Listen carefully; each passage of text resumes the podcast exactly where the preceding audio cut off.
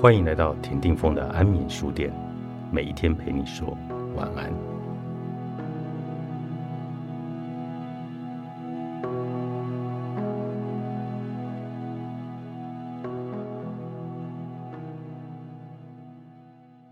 意义是活出来的。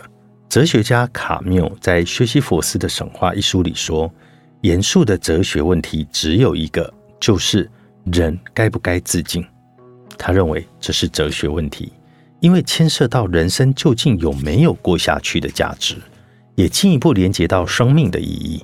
换言之，生命意义是一切的关键。不过，卡缪的意思不是，或至少不应该是，人类必须先对生命意义有一个明确的答案，才能够活下去。有些长辈从年轻到老都活得很精彩，问他们生命的意义这一件事，只会换来对方的白眼。不思考这个问题也能够活得很美好，但并非所有人都同意这样的观点。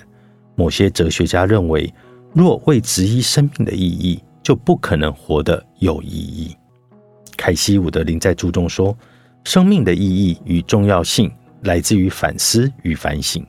我们必须跳脱日常，采取不同视角来思考生活，否则就找不到意义和重要性。”就像苏格拉底也说。未经审视的生命是不值得活的。我想更进一步主张，未经审视的生命不具意义。我赞成人要内省，但又觉得上面的论调过分的极端。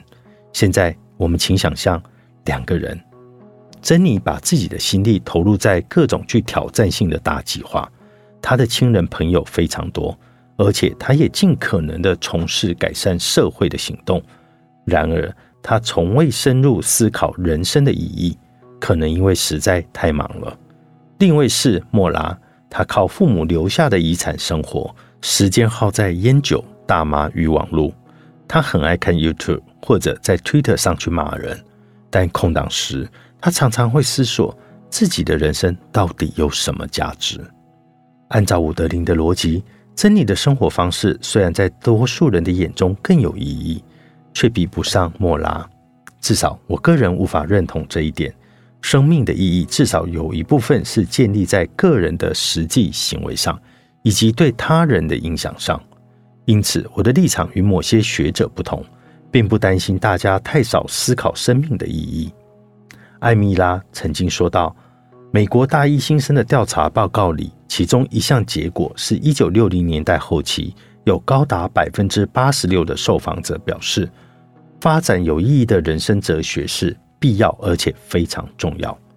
但到了公元两千年以后，比例降到了四成，他十分的失望，并视之为噩耗。对此，我没有同感。这种数字虽然有可能反映出新生代对人生意义缺乏兴趣，而且不投入，但却也有可能只是他不那么的自我本位。选择将精力放在实际的体验生活，而非吾日三省吾身。我自己有不少哲学家的朋友，他们时常讨论关于意义与目标这一类深刻的话题。虽然我很爱他们，却不觉得他们优于旁人。说他们过于特别的有意义，好像也找不出道理。总而言之，就算不特别致力，也不愿意花时间去思考，我们还是可以活出人生的意义啊！在此。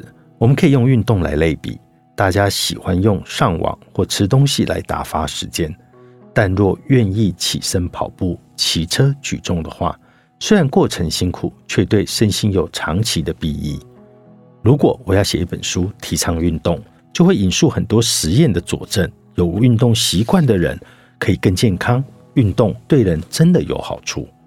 可是实际在运动的人未必有这一套逻辑。很严谨的运动理论来支撑，他们很可能并不清楚意识到运动对自己有好处。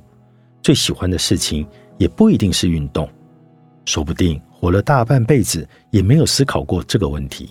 最显著的就是幼童，他们常常精力旺盛、活泼好动，但不特别思考行为背后的价值。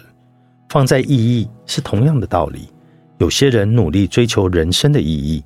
我也相信他们能活出一片天，而且不特别思考意义的人也并不处于劣势。